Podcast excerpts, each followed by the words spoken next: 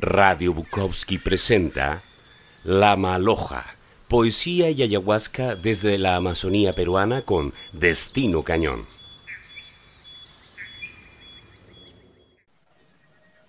Una vez más nos internamos, directos a zambullir en el rito tras letra, a explorar lo inconmensurable de la alma humana. Solamente adquiere traslucidez por esos pequeños haces de luz que nos él y sus diversas disciplinas, en sus diversas manifestaciones, desde algún lugar del caos, desde la Amazonía peruana. Esto es La Maloja. En este su servidor, Destino Cañón, poesía y ayahuasca, nos internamos directos, directo al misterio y a la mística. Esta noche no vamos a invocar a los seres mágicos y dementes porque para esta entrevista hemos llamado a uno de ellos, él es Piero Briones, músico independiente, músico transgresor, músico de múltiples matices y por qué no personalidades, músico de, de varios infinitos en un solo cuerpo, para hablarnos de su trabajo, de, su terrible experimentación con los sonidos y con las palabras. Lo tenemos aquí, lo tenemos ya acá en esta sesión, en la maloja misma con ustedes. Él acaba de publicar hace poquísimo, hace poco nada más, eh, prosas y poéticas, que es, un cúmulo, un cúmulo de escritos que seguramente ya nos va, nos va a describir, nos va a hablar. También, como ya lo mencioné, músico, vocalista de, de varias bandas, ha pasado por ya varias bandas, tiene una voz privilegiada, una voz que despega, despega y hace despegar a la audiencia. Gracias por estar aquí con ustedes, Ero Briones.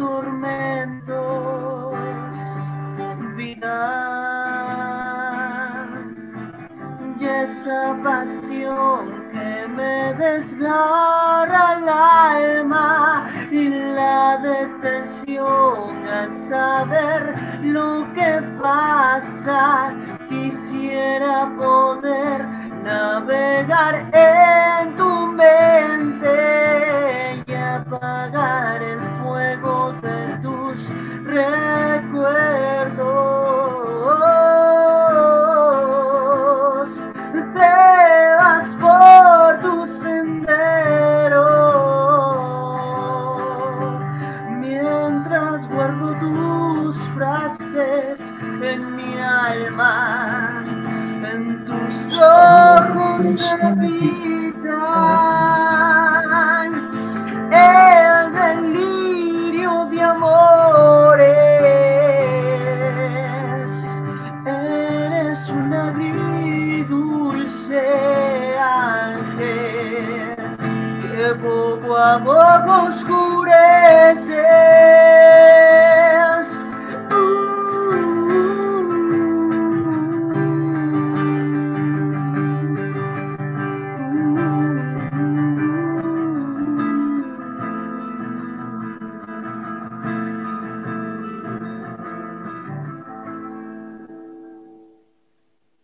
Chiquita nomás.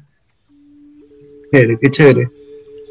Se, se acaban de congregar las hadas y los duendes alrededor de esta sesión. Una de las canciones que más me, me, me, conmueven y me, me, provocan muchas sesiones al escucharla, te, la escuché en varias, varias presentaciones allá en Lima. ¿Cómo así llega el arte a ti, Piero Briones? ¿Cómo así descubres el arte? Wow. Ah, la verdad que eh, ahora yo retrocedo un poco en, mi mente y, me vienen como collage, como un flashback así de, de cuando yo me veo bailando, imitando cuando era niño y, y me veo en muchas fotografías en la mente, ¿no? Se me viene a la mente mis primeros cumpleaños, se me viene a la mente la mudanza que más me marcó, que fue cuando después de vivir casi toda mi infancia en Comas, vine aquí a mudar al centro de Lima y creo que ese fue un quiebre. A partir de ahí, creo que hubo un, un encuentro muy profundo conmigo mismo que tiene que ver con el autoconocimiento y eso fue vital. Eh, si bien es cierto, varios artistas se acercan al arte por distintas situaciones, eh, creo que a muchos les pasa como a mí, que mucho, mucho tuvo que ver la soledad y la decepción, pero no de una manera fatalista. Si bien es cierto, la primera etapa puede ser así, sino de una manera regeneradora, es algo así como el ave fénix, algo así. O sea, necesité un poco esa, esa, esa, esa soledad para poder conectar con mis vastos talentos, ¿no? Porque eh, si bien es cierto, no, mm, tal vez mi talón de Aquiles es que a veces no puedo profundizar en una materia en sí, porque como tengo tantos intereses, eh, trato de, estar en, en, todos esos intereses, ¿no? Tal vez a veces yo mismo me exijo y me digo, eh, pucha, que me quedo como que con la espinita clavada, uy, ¿por qué no profundicé más en esto? ¿no? Pero creo que al fin y al cabo cada artista maneja su, su profundización a su manera, al margen de al margen de las corrientes que puede haber. ¿no? O sea, si tú comparas, por ejemplo, eh, no sé, la corriente de los poetas eh, malditos, con, por ejemplo, la corriente de poetas más neoclásicos, ¿no? Tipo Borges, algo así, ¿no? Que son más complicados de, entrar a ese mundo, con otros poetas o escritores que son más, más tirados para la calle, más tirados para la improvisación, para la experimentación. Entonces, cada artista maneja eso a su manera, pero en mi caso yo encontré el arte así, ¿no? La soledad y la decepción fue importante para mí eh, para ponerle como que color a la gris realidad, ¿no? Le puse color a la gris realidad y a partir de allí es donde me dije a mí mismo, pucha, yo soy Piero, yo puedo hacer esto, yo puedo hacer lo otro, porque créeme que había mucha inseguridad, o sea, había mucha incertidumbre e inseguridad de no saber para dónde ir, pero la verdad que el arte con todo y sus contradicciones, me ha dado a mí estabilidad, o sea, pero estabilidad te hablo a nivel espiritual, ¿no? qué chévere. Eh,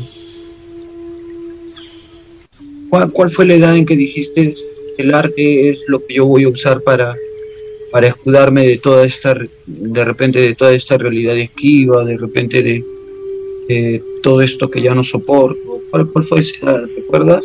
¿Estás en el colegio? Yo creo que fue la universidad. En la, universidad. fue, vital. Pero tu, tu, tu propuesta está bien marcada y justamente por eso me agrada bastante también tenerte acá en el, en el programa. Está marcada por la poética. Por ejemplo, en la canción que, que hace un momento nos, nos obsequiabas, tiene una, un, par de versos que dicen, no, eres un agridulce ángel que poco a poco oscurece, ¿no?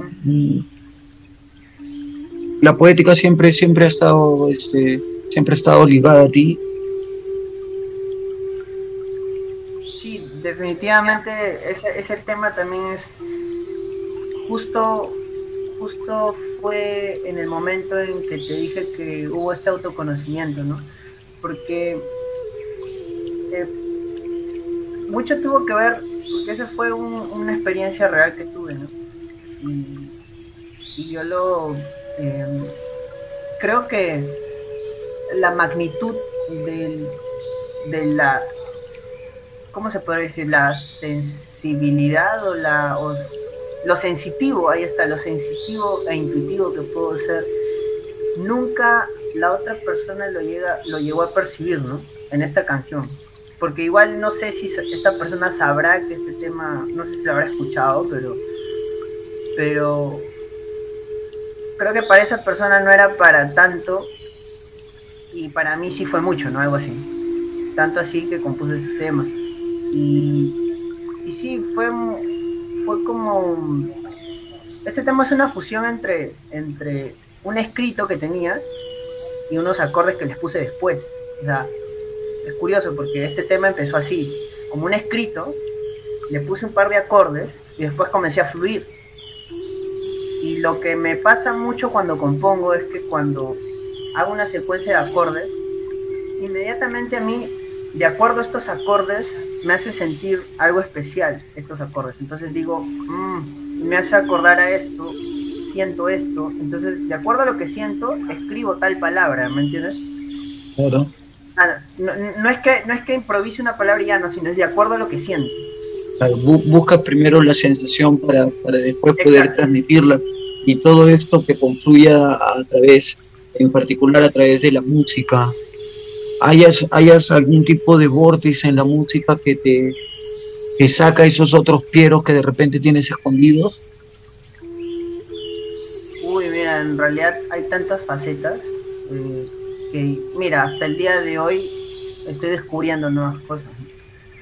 Eh, de hecho, cuando tenía 12 años, 11 años, yo nunca me iba a imaginar que iba a estar en un escenario, que iba a cantar, que iba a escribir. Eh, yo mismo me sorprendí de mí mismo y hasta ahorita me sigo sorprendiendo y creo que esa es la clave, ¿ah? Que como que me aperturo a ser inocente varias veces, más allá que por momentos me pueda contaminar con la superficialidad, ¿no? que me puede pasar, porque al ser muy sensitivo puedo atraer tanto lo, muy bueno como lo muy malo, ¿no? O sea, me puedo dejar llevar por la corriente a veces. O sea, me, suele pasar. Creo que eso, eso pasa con, con, los, con la gente que es muy sensible, no necesariamente con los artistas, ¿no? Hay gente sensible que está en la medicina, hay gente muy sensible que está en la abogacía, pero, pero son muy sensibles. Y al sentir mucho, y al sentir mucho, o, o, se dejan llevar por la corriente, o eso lo toman como, como algo inspirador, que es lo que a mí me suele pasar. Y creo que nunca dejar de ser niño es la clave para haber descubierto tantas facetas. Dale, dale. Eh, entonces, en, tu caso, el arte o, las diversas disciplinas que, te abordan por, momentos son, son una especie de, de catapulta, porque los que te ven por afuera, por ejemplo, yo he visto varias presentaciones tuyas en, en Pest On, eh, por ejemplo, haciéndole un tributo a Queen. Eh, es, una cosa que dirían, oye, este tipo es, es histriónico 100%, 100, 100%, ¿no? Ha nacido en un escenario y su mamá lo ha dado a luz en un escenario y de ahí nunca ha bajado. Pero por lo que me dices, no, no es tanto así, no es, no es tanto lo que parece. ¿Sabes qué pasa, Destino? Que justo has tocado un tema que, donde puedo hacer una analogía, ¿no? Donde puedo hacer una gran comparación. Es que para mí el escenario fue mi familia. Y creo que por eso, por eso es de que, transmito todo lo que transmito en el escenario. Porque de niño mi escenario era mi familia, eran las fiestas de mi familia. Ese era mi escenario. Después mi escenario fue la universidad, después mi escenario fue el colegio, después mi escenario fue por ahí, algún momento tuve la locura y cantar en los carros. O sea, trato de experimentar cualquier tipo de gente o de escenario, eso me encanta, ¿no? O sea, yo soy de los artistas que si bien cierto, tiene un, un aspecto bien elegante, no sé, cuando escribo a veces, o un poco, ¿cómo se dice? Eh, afeminado a veces, un poco mm, aislado a veces también me pasa, pero también me gusta ser del pueblo, o sea, me puedo adaptar, no sé, conversar con gente de cualquier cono, que viva en cualquier cono y de cualquier posición económica. Sí, sí, yo puedo dar, yo puedo dar fe de eso, que eres, eres una persona en verdad bien agradable, nada prejuiciosa, ¿no? Te quería comentar, justo aquello de pez, de pez on, he visto unos movimientos pélvicos he intentado,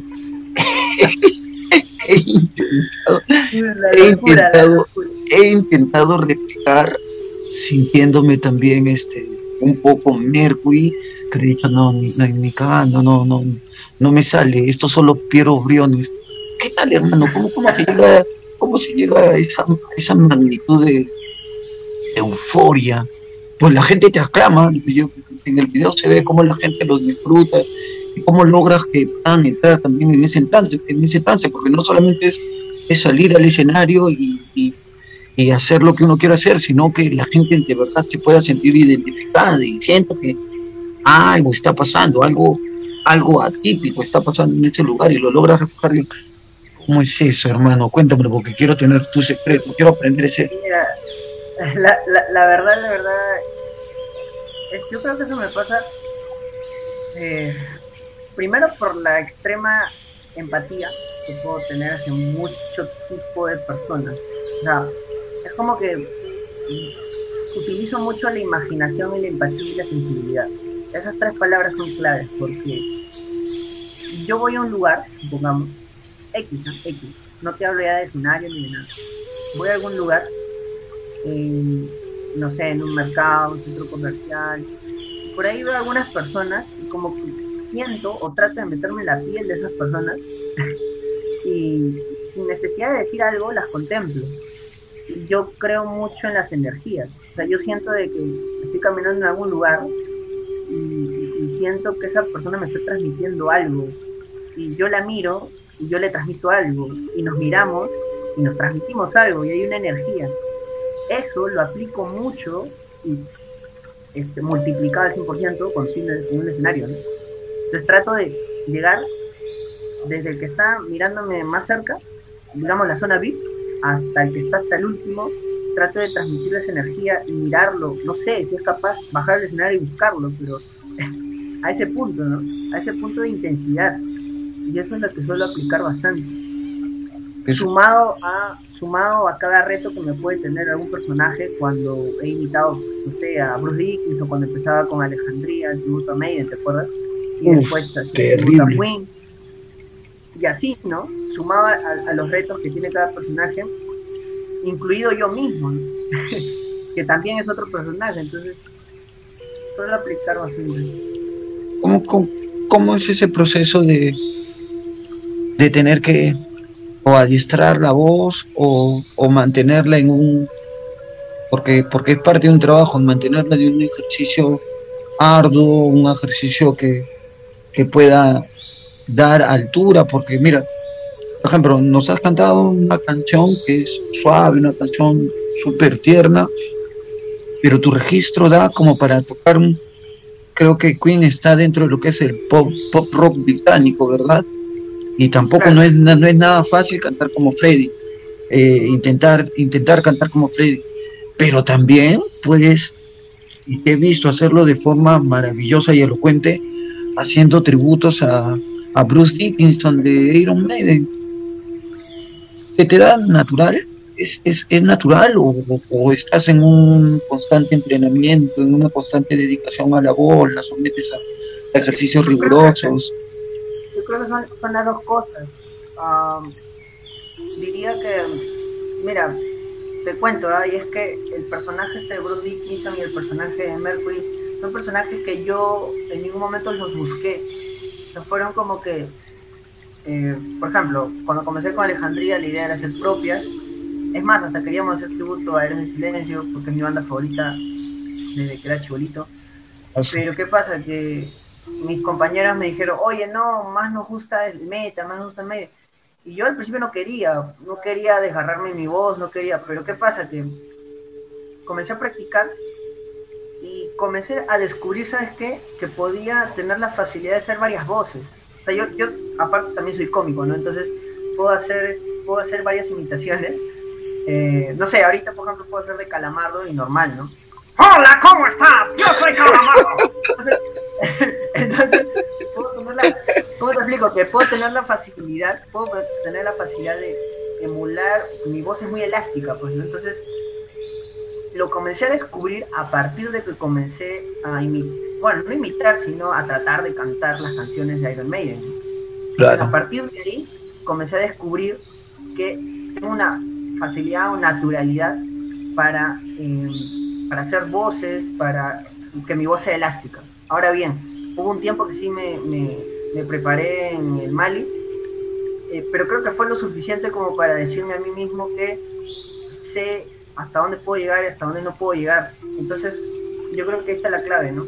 Un buen cantante yo creo que no es el que sabe más técnicas o el que, no sé, eh, el que tiene... Mm, son más altos. Eh, eh, claro, o el que es un afinado siempre, que es bien afinado siempre. Yo creo que un buen cantante es alguien que se autoconoce, alguien que dice, oh, esto puedo hacer, esto no puedo hacer, esto sé en qué momento hacerlo, esto sé en qué momento no puedo hacerlo. Entonces yo creo que entre esa naturalidad que he ido ganando con estas, con estas bandas tributo como Maiden y Queen, que me sirvieron de mucho, sumado a un también entrenamiento, sobre todo entrenamiento de, respiración. Creo que la clave para cantar bien o correctamente es la respiración. Con la respiración basta. Una buena respiración ya está. Mira, te vas, tú te vas a, hacer natación unas clases y tus pulmones se, ensanchan y, ganan capacidad de, respirar mejor. Basta con eso, pucha, agarras un piano, comienzas a practicarlo, ya está, o sea, la respiración es clave. Ya después lo demás, si uno se quiere perfeccionar, en buena hora, ¿no? Pero no es de que sea algo, o sea, a veces se sobrevalora mucho a, a, que, pucha, tienes que tener una voz espectacular, que no, es más que todo autoconocerse, saber qué hacer y qué no hacer pero también eres un disciplinado de la voz, o sea, no les pones de repente a, bebidas muy heladas o ah. creo que también no, no, no fumar, no, no, no estar fumando constantemente. Te lo digo porque te lo digo porque porque por ejemplo alguna vez intenté alguna vez intenté ser vocalista también estuve en alguna en una banda por ahí hasta que ya no ya no ya no me soportaron más saludos para la gente de Inerte que nos está escuchando seguro a mis ex amigos los amo tanto, algún día me vengaré, algún día me vengaré. No, y, y, por ejemplo, también buscaba por ahí mis pequeños tips, hacer mis, mis gárgaras, ¿no? Mis gárgaras de, de huevo, de cara, de todo, de todo eso, no, no, no, no estar exponiendo. Tú también estás en, en cosas así, en, en rituales así para la voz. A ver, eh, hay dos cosas, ¿no? Es que el dormir bien, el tomar bastante agua y el hacer ejercicio, ejercicios vocales. No es de todas maneras. claro, no es que lo haga cada rato tampoco, pero cada cierto tiempo para que la voz caliente. Eh, y también una cosa bien fácil, sin necesidad de hacer tantos ejercicios vocales, es cantar algún cover, alguna canción, tocar, tocar, improvisar con algunos acordes y tratar de emular, o sea, de imitar el sonido de la guitarra con la voz, algún acorde. Y así calientas, calientas, calientas y ahí vas tocando otros temas. Esa también es una forma rápida y fácil. Pero básicamente mi vida también es, sana, o sea, no, no soy de, tener excesos y eso también me ayuda. Me ayuda para que cuando subo un escenario pueda dar toda la energía posible, porque al tener una vida sana, al dormir bien, tengo mucha fuerza, ¿no? Entonces, en el escenario creo que la, la fuerza llega, en mi caso, yo creo que llega a ser inacabable, inclusive cuando ya estoy muerto, igual, puedo dar más. No sé cómo, la verdad, yo creo que es por eso, porque duermo bien, porque como bien, porque tengo una vida sana, básicamente. Y es curioso porque es un contraste bien bacán, porque normalmente hay una etiqueta, pues, ¿no? Del rockstar, el que se aloca, porque se está drogando, entonces, ¿no? No, pues el, el, caso, no. El que te vería, por ejemplo, el, el, que, te, el que te veía en Alejandría, en los tributos a Iron Maiden, o, o con lo que hace con, con, ahora con tu nueva banda, ¿no? Que se llama Procesos del Incontrol.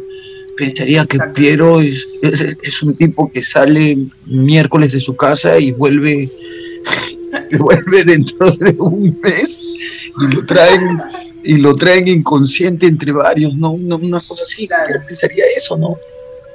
Pero por lo visto no, por lo visto tienes una vida muy calmada, es, es parte solamente de tu proceso del arte y qué chévere. Pero, pero algo que quiero recalcar bastante, y es que gran parte de, del artista que soy, gran parte, de verdad es, aparte de todo lo que te he dicho, eh, eh, yo creo que es mi familia, lo, los genes que tengo de mi familia, ¿no? O sea, mi familia es tan empática, tan noble, que todo eso me lo han transmitido y, y, y creo que eso al final es lo que me está haciendo soportar y seguir constante en lo que hago, ¿no? Cuando, cuando, cuando, subes a un escenario, cuando subes a un escenario, yo en algún momento también lo he sentido, ¿no? Sientes la vibración de alguien, de alguien muy cercano a ti. Sientes, sientes, sientes esa influencia de alguien. En tu caso, ¿de quién, de quién podría ser? ¿A quién sientes más cerca a ti cuando, cuando estás ahí en toda esa ebullición? Definitivamente mi padre, ¿no? O sea, eh, muchas veces antes de, estar en, en, de entrar a un escenario, créeme que yo, si bien es cierto, yo no soy de las personas que ora a cada rato, sí he tenido momentos donde he orado. ¿Entiendes? Donde. Y creo que para mí eso es un mantra. O sea, un mantra, ¿no? Es como un canto sagrado. Sí, mentalmente. Sí. Silencioso, ¿no? O sea, ni siquiera hablo, simplemente cierro los ojos, pienso.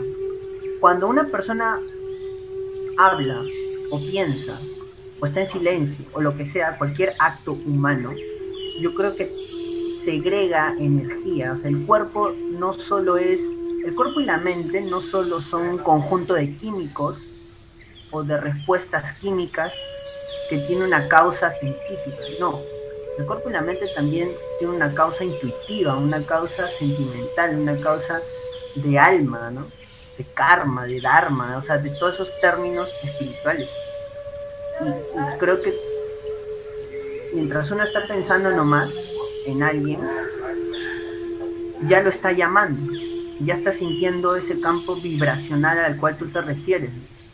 Y créeme que sumado eso, a las energías que me puedan transmitir en un bar, la gente, el público, sumado a, es más, a los equipos electrónicos que están ahí en el, en el escenario, porque eso también a mí me influye, créeme, eso me influye mucho, más el bar, más la gente, más los que, los que atienden, más la oración o lo que yo estoy pensando antes de entrar a un escenario cuando pienso en mi papá, todo eso lo, lo que me transmite es calambre, así te digo calambre desde los pies hasta la cabeza. Eso me pasa, eso, eso me ha pasado muchas veces. Y, hasta, hasta antes de entrar en escenario ya, ya he estado como sin necesidad ni siquiera a veces de calentar la voz, ya he estado caliente energéticamente, ¿me entiendes?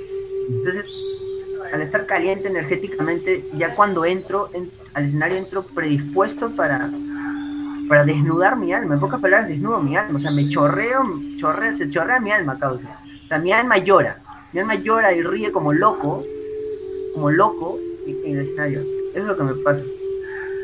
A, a, mí me parecería que estuvieras, no sé, enfrentándote contra un espectro y tienes, que, demoler, demolerlo. Tu, única opción es, es sobrevivir. Esa es la batalla que, que tú tendrías que librar en, o, la batalla que se te ha encomendado librar y es el momento preciso para que tú pudieras ganarle o pudieras vencer a todos esos demonios que de repente en el día a día vienen y te, alguna manera se podría decir te atormentan, porque eso es lo que refleja muchas veces cuando estás ahí encima. Para pasar a la segunda parte ya de la entrevista, a una, segunda parte, una vez más pues, queremos agradecer a todos los que a todos los que hacen posible todo esto, ¿no? a Casa Bukowski que nos da la oportunidad de, de llegar a más, a todos los hermanos que nos están escuchando en México, en Chile, en Uruguay, en España, en Alemania, en Bélgica, en Irlanda del Norte y en Júpiter, en los estes de Júpiter, a todos, a todos. Muchas gracias, muchas gracias por la oportunidad de poder llevar el, arte en una frecuencia, una frecuencia más grata, más demoledora. Esta sesión de poesía y ayahuasca de la maloja está llegando gracias a Agujero Negro Editores. Agujero Negro Editores es un grupo de un grupo, un factor humano que está trabajando por, con mucha dedicación por dar literatura de la mejor calidad también, ¿no?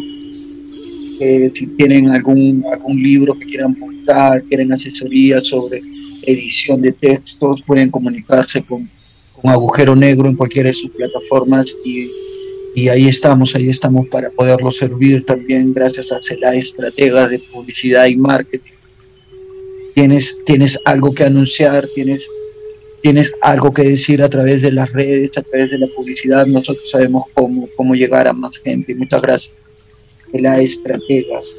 Y obviamente gracias a Casa Bukowski y todas sus plataformas. Muchas gracias Casa Bukowski por permitirnos toda esta manifestación de locura. Pero saludando de paso también a, a los chicos de Alejandría que algunas veces nos acompañaron, ¿no? Amablemente, amable y desinteresadamente nos acompañaron en, en sesiones épicas del agujero negro. ¿Qué tal fue todo ese tiempo de Alejandría, toda esa experiencia? ¿Fue la primera banda en la que estabas? ¿Ya habías estado en otra banda? La verdad fue la primera banda y, y hasta ahora eternamente agradecido por esa experiencia porque si no hubiera llegado a esa banda quizás no, no hubiera tenido la banda que, tenga ahora, que tengo ahora, ¿no? Hubiera experimentado el tributo a Queen después.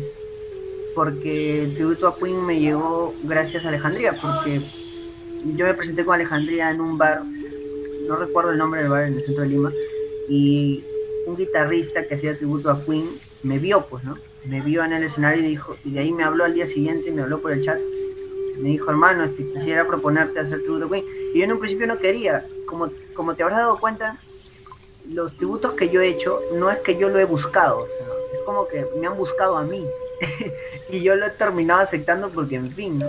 Y después aceptaba el reto, cantaba y ni siquiera daba el 100% en cuanto a la imitación, ¿no? Porque muchos me pedían, oye, imítalo, imítalo, imítalo. Eh, entonces imagínate, ¿no? Creo que puedo entrar en ese proceso también de poder perfeccionar un personaje para poder tener una vitrina, ¿no? En eso estoy pensando también. Para poder dar el salto, porque no me quiero quedar en, un artista independiente que se queda en sus propias, em, digamos, con un cierto público y ahí queda. Creo que es importante también que el, peruano es un consumidor eterno de los covers, entonces yo creo que ahí puedo encontrar una vitrina para después hacer lo que siempre he hecho, que es ser yo mismo, que es mostrar mis propios pero eh, la experiencia de Alejandría fue hermosa. Eh, tengo los mejores recuerdos de, ellos, por más que después no, no congeniamos, porque la verdad yo no estoy acá para, para decir que todo es perfecto. O sea, hubieron, hubieron cosas que, que no pudimos encajar. Pues, como cualquier grupo humano, ¿no? Cualquier tipo de relación siempre llega a un ciclo y sentí que el ciclo de Alejandría había terminado para yo poder emprender otros proyectos y conocer otra gente, ¿no? Creo que es normal, es normal, eh, eso pasa en, todo, en todo ámbito. Y ya, y cada uno está en lo suyo y escucha. una, una época hermosa, una época hermosa. Ojalá, se, ojalá en algún momento se vuelvan a, se vuelvan a juntar para hacer algo, porque en verdad era, era la locura, era la locura poder escuchar. En algún momento lo vamos a juntar, eso ni lo dudes. Sí, ¿Te provoca leernos algo? ¿Algo? ¿Quisieras leer algo? ¿Sí? Sí, esta es una, una prosa. De hecho, eh, el primer, este primer libro que, decidí publicar, creo que en gran parte es, es experimental, es muy experimental y es como un collage, una, un collage de prosas, sobre todo prosas, prosas poéticas, con pinceladas de poesía, ¿no? Porque le tengo mucho respeto a la poesía, así que mm, prefiero decir que son prosas. Algunas son experiencias, trato de combinar algunos, em, algunos aspectos sobre astrología y comparándolos con algunas actitudes de algunas personas. Em, y también mi primer acercamiento hacia las letras, y es, es un libro muy contemplativo, es bastante contemplativo, porque inclusive hay escritos con personas que no he tenido absolutamente nada, ni siquiera algún tipo de contacto, solo mirarlas. Y eso ha bastado, eso ha bastado para, para escribir algo sobre ellas o ellos. Es curioso. Solo las miraba y ya, escribía algo sobre ellos. Sin necesidad de tocarlos, sin necesidad de conocerlos ni nada. Es muy contemplativo el libro, muy adolescente, Mm, y algunos escritos son un poco vulgares eh, y muestran un poco el lado mezquino y egoísta mío en ese momento, ¿no? Porque la verdad ese libro, si comparo con el Piero de ahora, ha cambiado mucho. Eh, ese libro, en gran parte del 2013 hasta el 2017, y todos esos escritos es de un Piero ya, un Piero ya viejo, ¿no? Que ya, ya murió. es un Piero que ya murió y ahora es otro. Pero bueno, esto es algo que escribí más o menos en el año 2017 por ahí. Se llama Escribir es vida y la vida es libre. Ahí va. Estoy en mute, mente y mundo mandan el mar manso de emociones quietas, tráfagos trastocan la trama trotamunda de farsas inquietas, es decir, manto falso sobre manto falso, dando un misterio absurdo a la vida que nos sorprende con su simpleza, que nos calla la boca con lecciones y nos reinventa un campo de infinidad de posibilidades. Prefiero el lápiz y el, y el papel. Escribir, una escapatoria para unos, un placer para otros, un refugio, un laboratorio, una morada, un espíritu, un laberinto, un conjunto, una particularidad, una inmersión, una sugestión, una praxis, Solo un papel y un lápiz necesito. Máquinas, hay máquinas. Aprender a convivir con ellas es el reto o uno de los tantos retos. Taxonomía, la naturaleza, estudio franco y sincero, máquinas y naturaleza, torturas y nobleza. Contraposición y antónimos, pero no por ser diferentes son eternamente irreconciliables, pues expansión entra a tallar y desplaza la contraposición. Prefiero el lápiz y el papel, pues no quiero perder la magia, la esencia, la naturaleza, no quiero desperdiciar mi constitución física y espiritual. Gracias vida, gracias muerte, gracias cielo, gracias infierno. Vida es variación y expansión. Gracias a la incertidumbre de no escuchar a Chabuca Granda, a Tahualpa Yupanqui o Mercedes Sosa, pues he dicho escuchar y no oír. Gracias a la referencia de escuchar al polen, a del silencio que descubrí en mi adolescencia, Gracias a Fito Páez por sus tangos rock, gracias a Bumburi por sus boleros rock, gracias a Borges por su virtud y buen tino de la finura, gracias a la vulgaridad y a la suciedad del rock subterráneo, gracias al lápiz que es como una extensión de mis brazos, de mis manos, de mis piernas, de mis articulaciones, de mi cerebro, de mi cerebelo y de mis arterias, gracias al papel que es como mi piel, prefiero el lápiz y el papel lindo, qué lindo, qué bonito y sencillo, muy honesto, ¿no? No, no, no, no requieres de muchos figurismos ni, Exacto, ni, subjetivismos, ¿no? Es muy honesto. es, es, como una declaración, ¿no? Es una, una escritura. De hecho, como te digo, este libro tiene mucho de esa simpleza, pero también tiene un poco de complejidad en algunos escritos, porque es un libro que consta de 75 páginas más o menos, entonces hay un montón, hay, eso, hay una mezcolanza ahí, porque así como puedes encontrar un, un escrito simple, también hay alguna, algunos escritos que, que tal vez hay que releerlo dos veces, tal vez o tres veces, ¿no? Pero En general es un libro que se puede entender. deja entender. entender. Qué, bueno, Piero, qué bueno ver cómo, cómo, cómo transmites, cómo, cómo quieres hacerlo. ¿Qué más estás escribiendo en estos momentos, aparte de, poética y de versos? ¿Tienes, tienes, ¿Tienes intenciones de escribir algún libro de narrativa? ¿Tienes, tienes de repente por ahí alguna novelilla que estás... Que, Exacto. ¿qué, estás haciendo? Sí, te cuento, mira. Eh, bueno, como comprenderás, ahorita estoy, pues a veces compongo canciones y estoy con todo este, este tema de de que ya se viene publicación en Spotify de, de, canciones de mi banda y también como solista, ¿no? Que también es un proyecto que este año sí o sí se va a dar. Eh, pero aparte de eso, paralelamente, de hecho ya el año pasado comencé a seleccionar escritos. A partir de seleccionar escritos es que han nacido distintas temáticas. O sea, es que un libro puede nacer, eh, al menos si hablamos de novela, una novela puede nacer a veces de una idea, de una situación, o de un escrito aislado X que puedas tener por ahí. Entonces, en mi caso nacieron por, por escritos aislados que tenía. Entonces dije, mmm, se me prendió el foquito. Este escrito da para tal tema. Y eso me pasó, por ejemplo, ya tengo tres selecciones, o sea, tengo para tres libros más. Eso no quiere, pero eso no quiere decir de que cada libro ya tiene un montón de páginas, ¿no? Porque recién cada, cada selección, o sea, no, no, lo quiero llamar tres libros, sino tres selecciones de temas.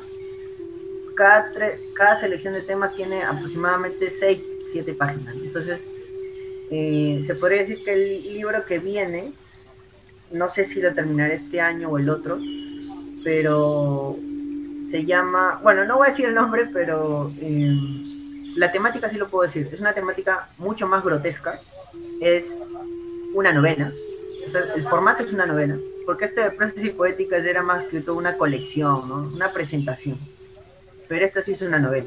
Una novela es más jodida porque tienes que encontrar una hilación ¿no? entre un capítulo, otro capítulo, ver en qué, em, en qué narrador lo haces, ¿no? Es un, narrador tercera persona, segunda persona, primera persona. Es un trabajazo. Entonces, em, pero definitivamente hay material. Eso te lo puedo asegurar. ¿Qué es lo que es lo que más te gusta? Lo que, por el contrario, más te hace detestar en algún momento del arte, si es que lo hagas es que sucede así.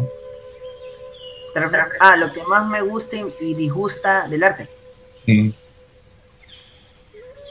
A ver. Mm, es que te sucede.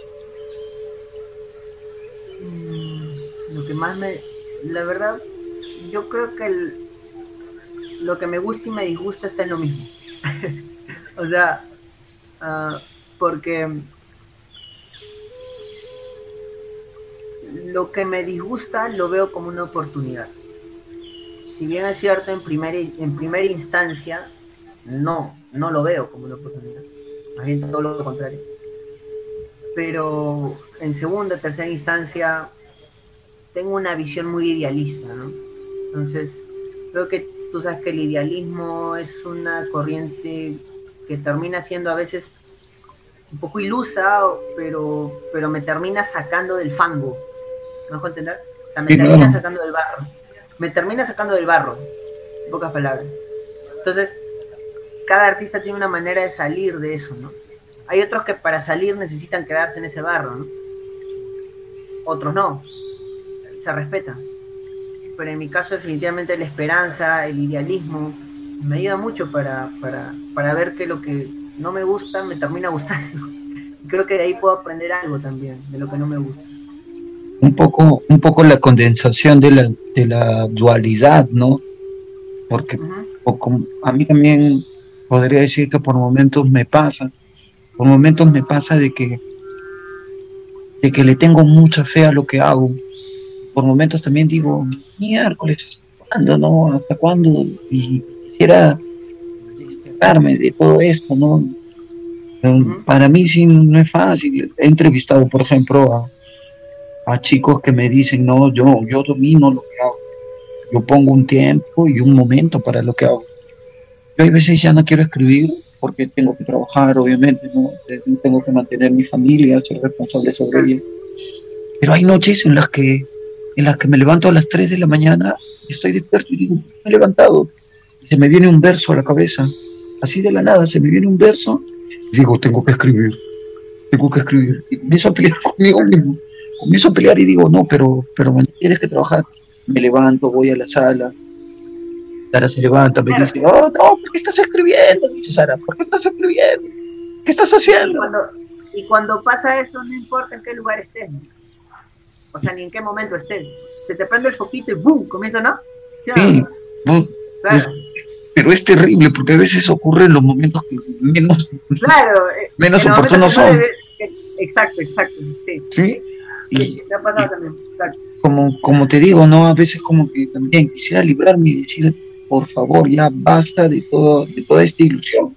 Y cuando ya estoy entrando en el, en el punto sereno, en el decir, no, sí, ya no, sobre otro, se me viene toda otra vez, toda esa sensación de que no vas a dejar de, no lo vas a dejar de ser.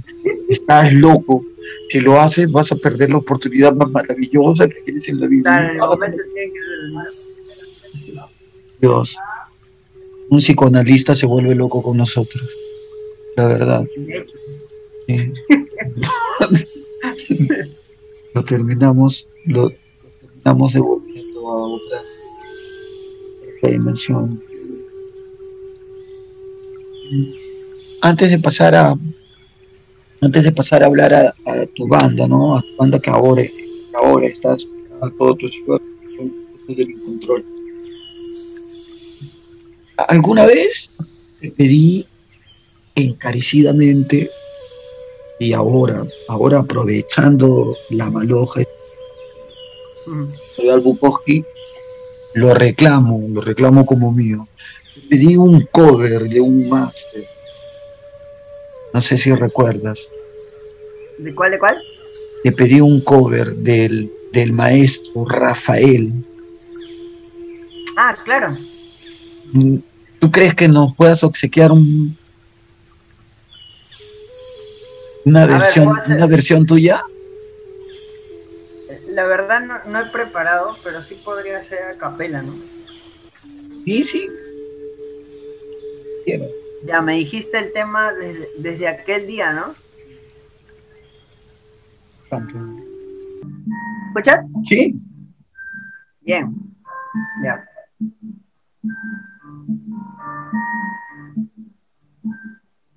Yo no he vuelto a encontrarla jamás desde aquel día de su vida no sé qué será.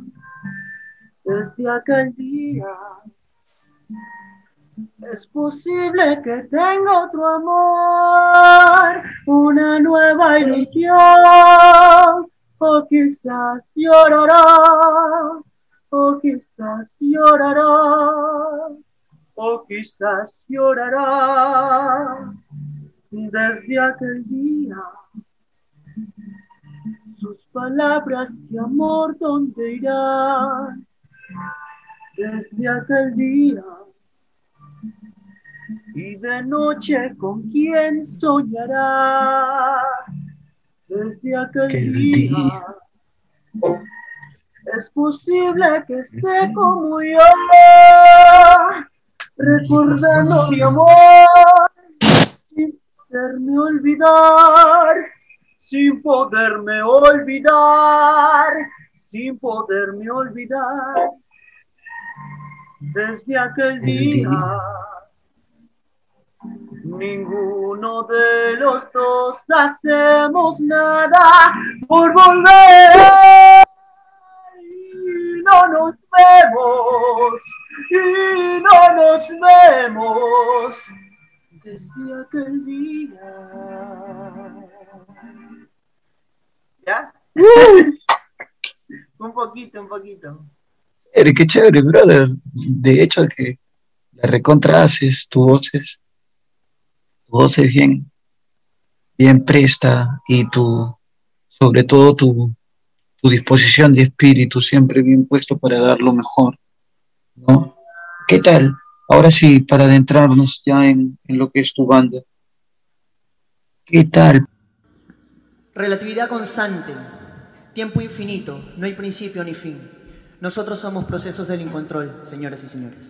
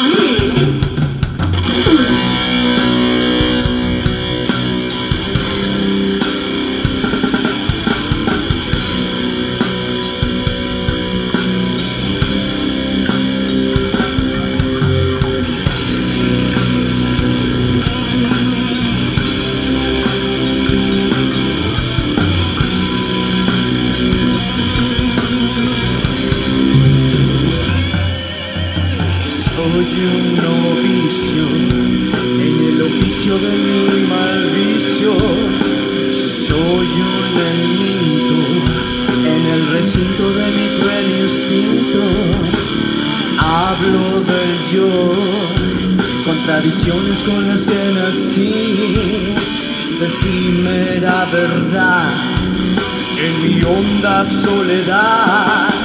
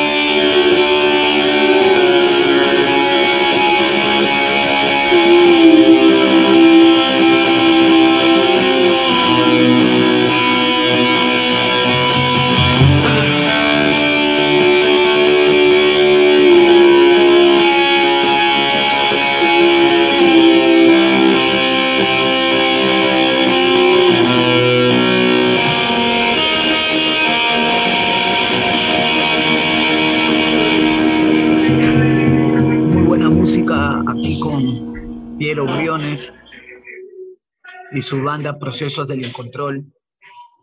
Muchas gracias a todos los que estuvieron conectados ahí, escuchándonos. Gracias, un saludo grande para todos, todos los que están haciendo arte y poesía desde, desde los lugares más recónditos del, de este planeta y de todas las realidades. Ha sido una sesión increíble, ha sido una sesión extraordinaria, mucha música, mucho universo explorando a nuestro alrededor. Ha sido increíble. Muchas gracias a todos. Esto ha sido La Maloja, poesía y ayahuasca desde la Amazonía peruana. Con ustedes su servidor, Destino Cañón. Hasta la próxima. Muchas gracias. Antes, no quiero irme sin antes poder anunciar que el trabajo de Piero lo pueden encontrar en plataformas como YouTube, Face, Instagram. También pueden buscar por ahí música en YouTube sobre procesos del incontrol y sobre todo todo esto que nos viene regalando Piero Briones a través de la música. Muchas gracias a todos, disfrútenlo, tengan una buena semana, conmigo será hasta el próximo viernes en otra sesión de ayahuasca. Nos vemos.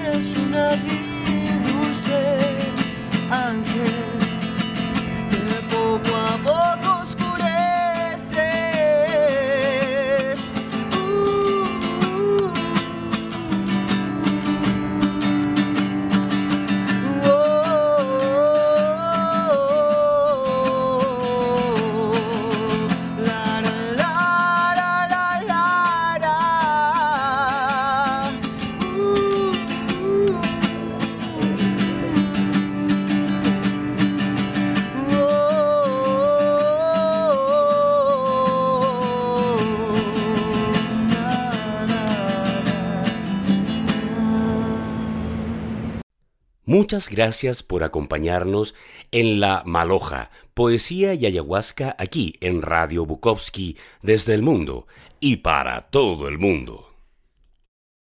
Las opiniones vertidas en el programa recién emitido no necesariamente son compartidas por Radio Bukowski